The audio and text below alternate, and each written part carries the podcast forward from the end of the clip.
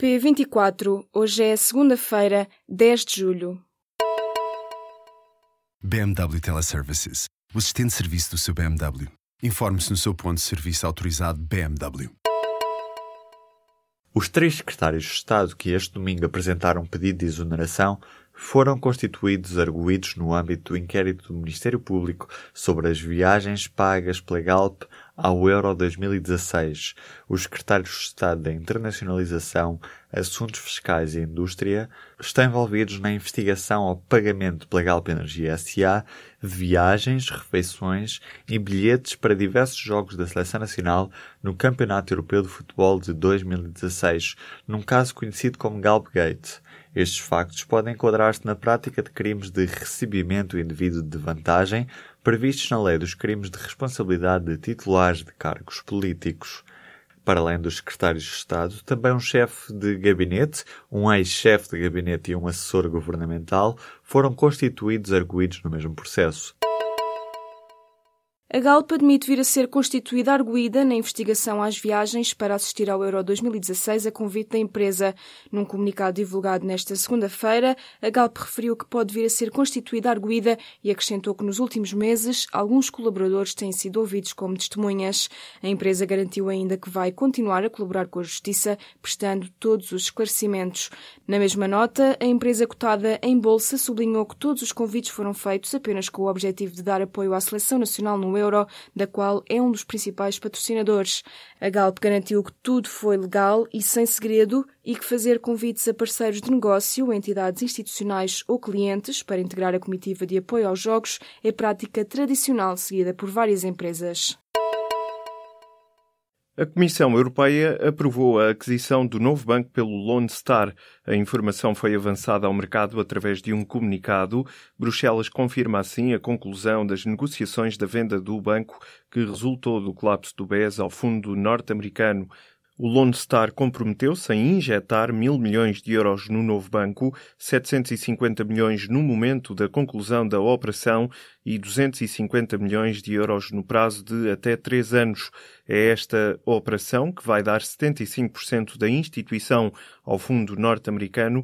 Os restantes 25% ficaram nas mãos do Fundo de Resolução. Portugal registrou no ano passado a segunda taxa de natalidade mais baixa entre os países da União Europeia. As primeiras estimativas sobre população foram divulgadas nesta segunda-feira pelo Eurostat. Em 2016, Portugal teve cerca de 87 mil nascimentos, o que representa uma taxa de 8,4 nascimentos por cada mil habitantes. Apenas a Itália tem uma taxa mais baixa, registrando uma taxa de 7,8 nascimentos por cada mil habitantes. O Eurostat sublinha ainda que, em termos globais, houve um aumento da população na União Europeia. A Alemanha é o Estado-membro mais populoso, seguido da França, do Reino Unido, da Itália e da Espanha. Já Portugal é um dos países cuja população diminuiu. Há famílias a perder a casa para pagar créditos ao consumo. Em muitos casos, trata-se de um esquema complexo que envolve empresas que compram a habitação pelo valor das dívidas. Estas operações são realizadas por uma rede de empresas, muitas sem moradas ou registro e que atuam através da internet, anúncios ou publicidade em jornais e em correio. O Banco de Portugal assume que tem conhecimento destas práticas que podem configurar crimes de burla e usura e ainda de falsificação de documentos.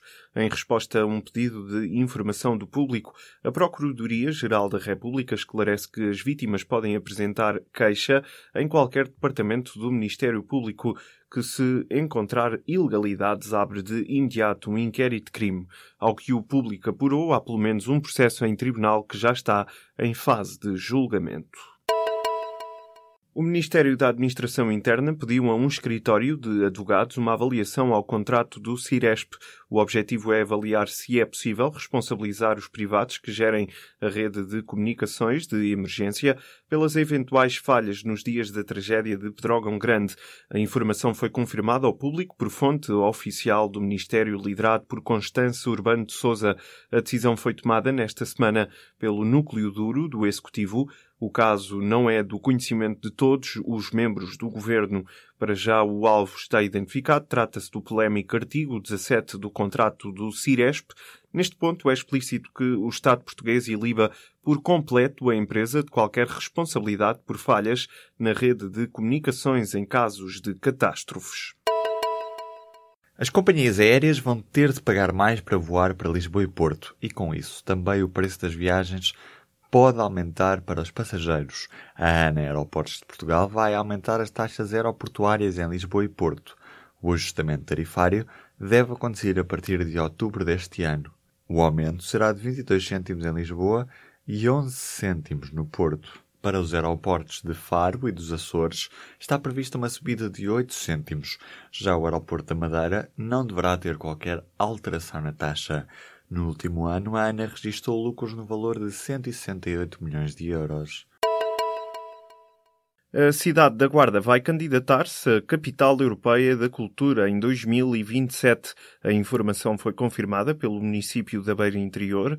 Em declarações à Lusa, o presidente da autarquia, Álvaro Amaro, diz que o executivo camarário está a formar uma comissão técnica que vai elaborar uma candidatura forte.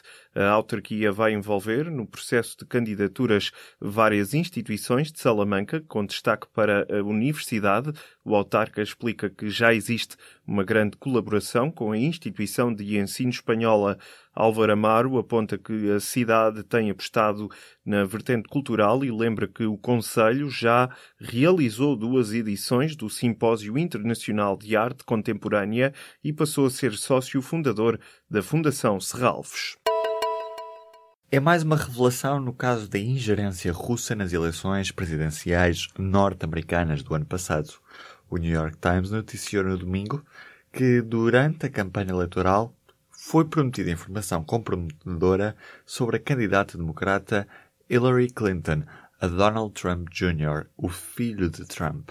A promessa foi feita antes de Trump Jr. concordar em encontrar-se na Trump Tower de Nova York com Natalia Vazelnitskaya, uma advogada russa com ligações ao governo de Vladimir Putin.